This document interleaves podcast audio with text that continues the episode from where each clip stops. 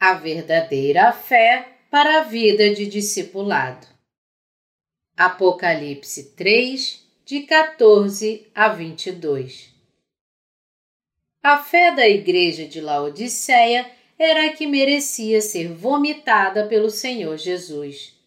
Portanto, ele aconselhou que comprasse dele ouro refinado pelo fogo para que pudessem se tornar ricos em fé. Esta fé morna também pode aparecer nos justos desta época. Por receberem a fé gratuitamente, eles não compreendem o quão preciosa é. Deus, portanto, falou a sua palavra de repreensão e conselho para os justos, para dar a eles fé como ouro refinado pelo fogo.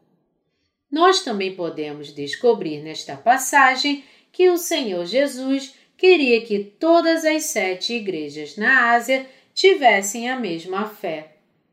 Ele ordenou que todos os que têm ouvidos ouçam o que o Espírito Santo diz às igrejas.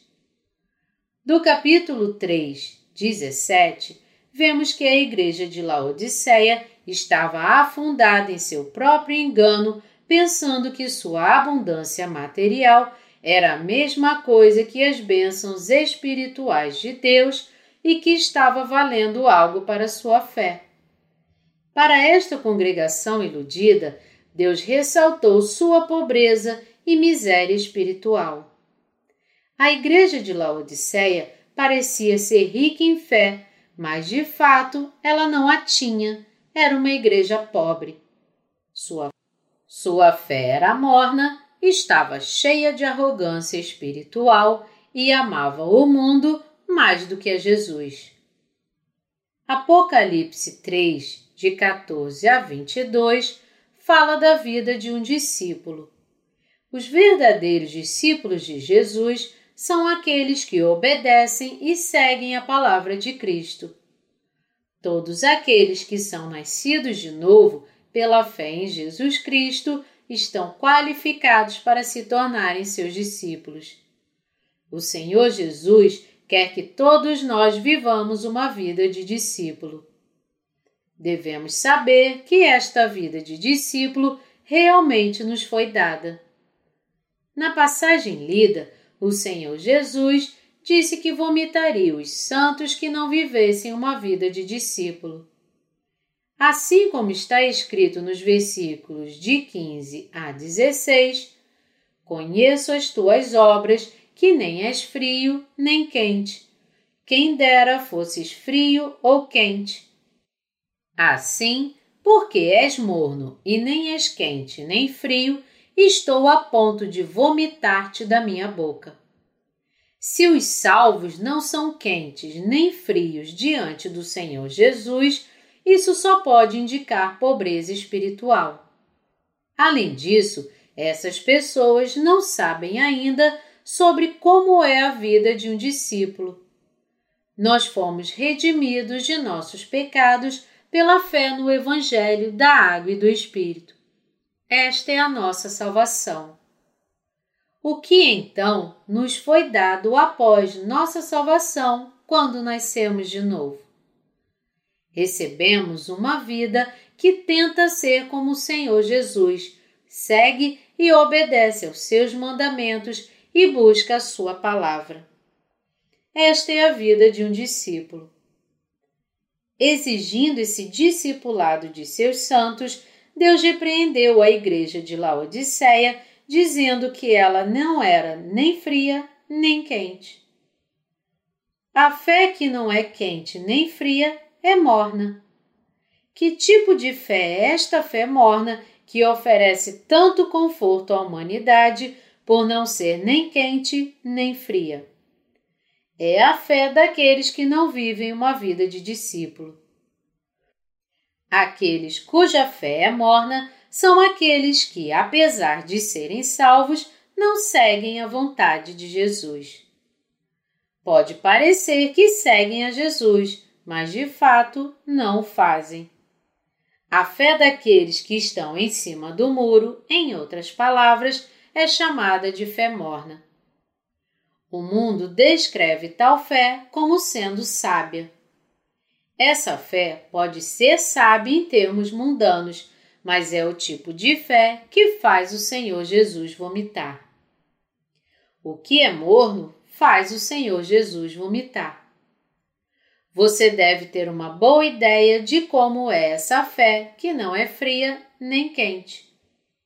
Aqueles cuja fé é morna não se unem nem se separam das obras das igrejas de Deus.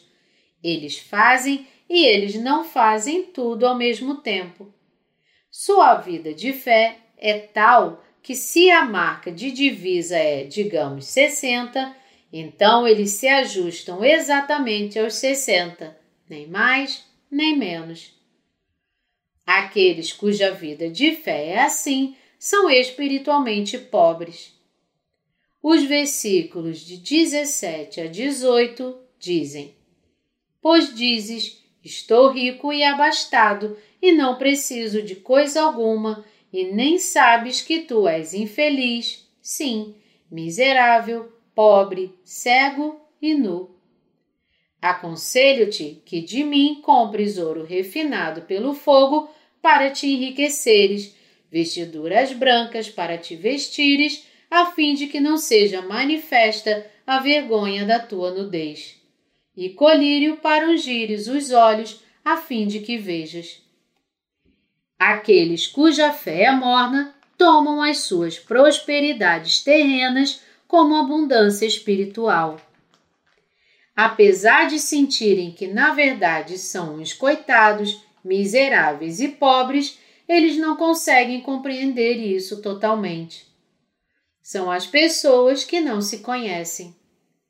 Eles pensam consigo mesmos: eu estou bem, eu sou sincero, esperto e aprovado pelos outros, e para mim está bom viver assim. Portanto, eu estou salvo. E vivem suas vidas pelos seus próprios padrões. Essas pessoas são fiéis ao mundo, mas não são a Igreja de Deus. Sua fé é apenas morna. Deus, portanto, diz que irá vomitá-los. Eles vêm para a igreja com nenhum objetivo maior do que evitar ser reprovado. Eles só se sentam durante o culto da igreja e saem assim que o culto termina. Eles nunca participam voluntariamente das obras da igreja e, se o fazem, garantem que seja a menor participação. Fazem, mas não fazem. Não fazem, mas fazem são pessoas espiritualmente pobres.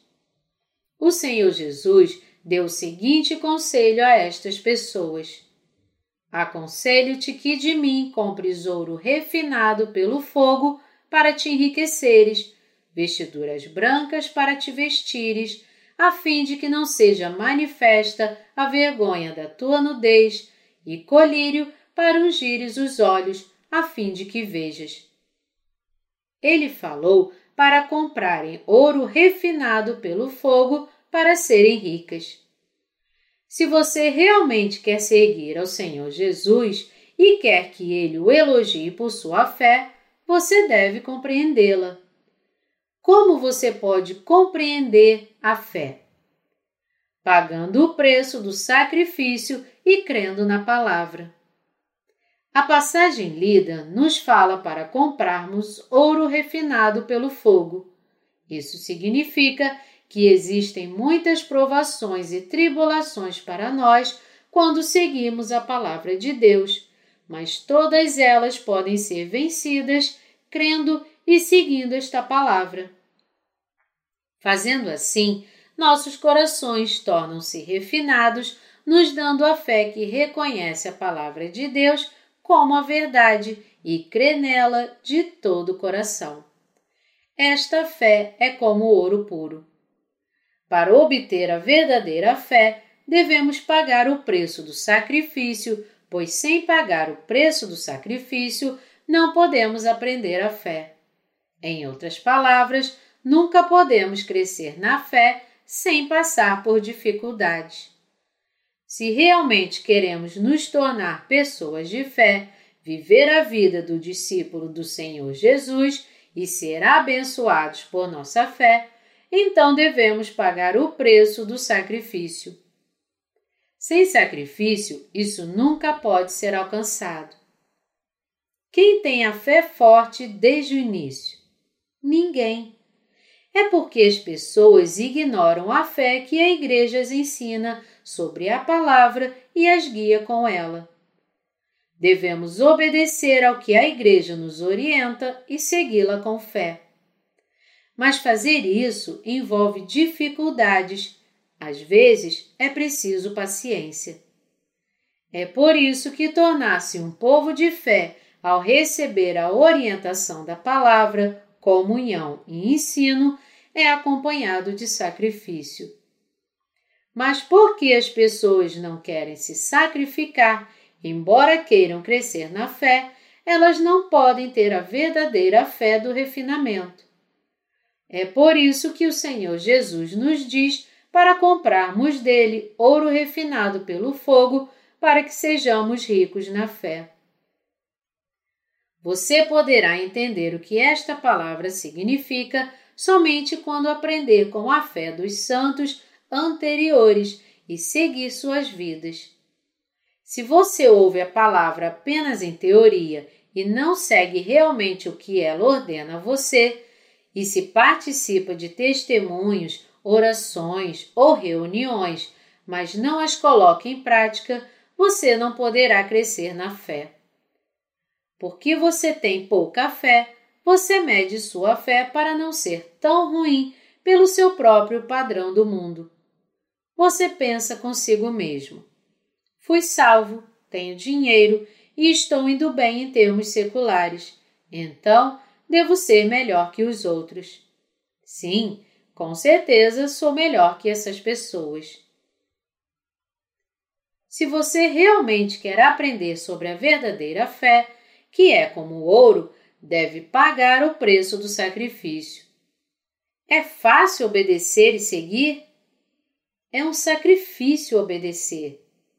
É fácil se sacrificar? É claro que não. Mas se você quer evitar ser vomitado, deve obedecer pelo sacrifício.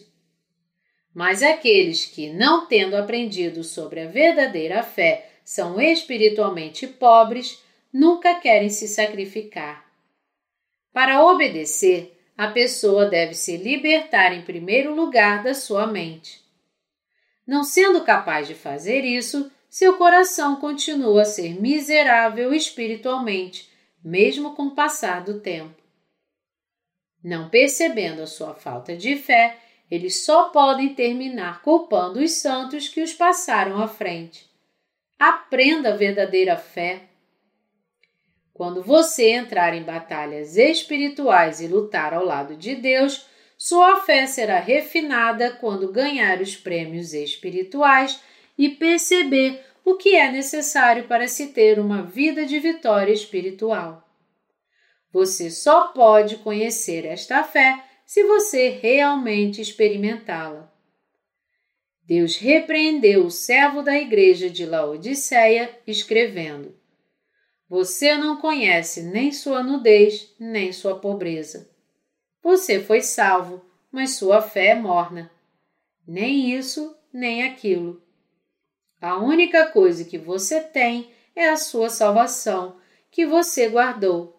Fora isso, você não tem mais nada. Os servos de Deus ou nossos precursores espirituais se tornaram nossos predecessores da fé apenas com o passar do tempo, sem viver a vida de discipulado? Claro que não. Eles passaram por todos os tipos de problemas pelo Senhor Jesus, tanto na alegria como na tristeza. Deus o guia por ter aqueles antes de você passado por todas as coisas pelas quais você também irá eventualmente passar. Você deve, portanto, acreditar no fato de que Deus ensina e guia você por meio daqueles que seguiram o caminho da fé antes de você.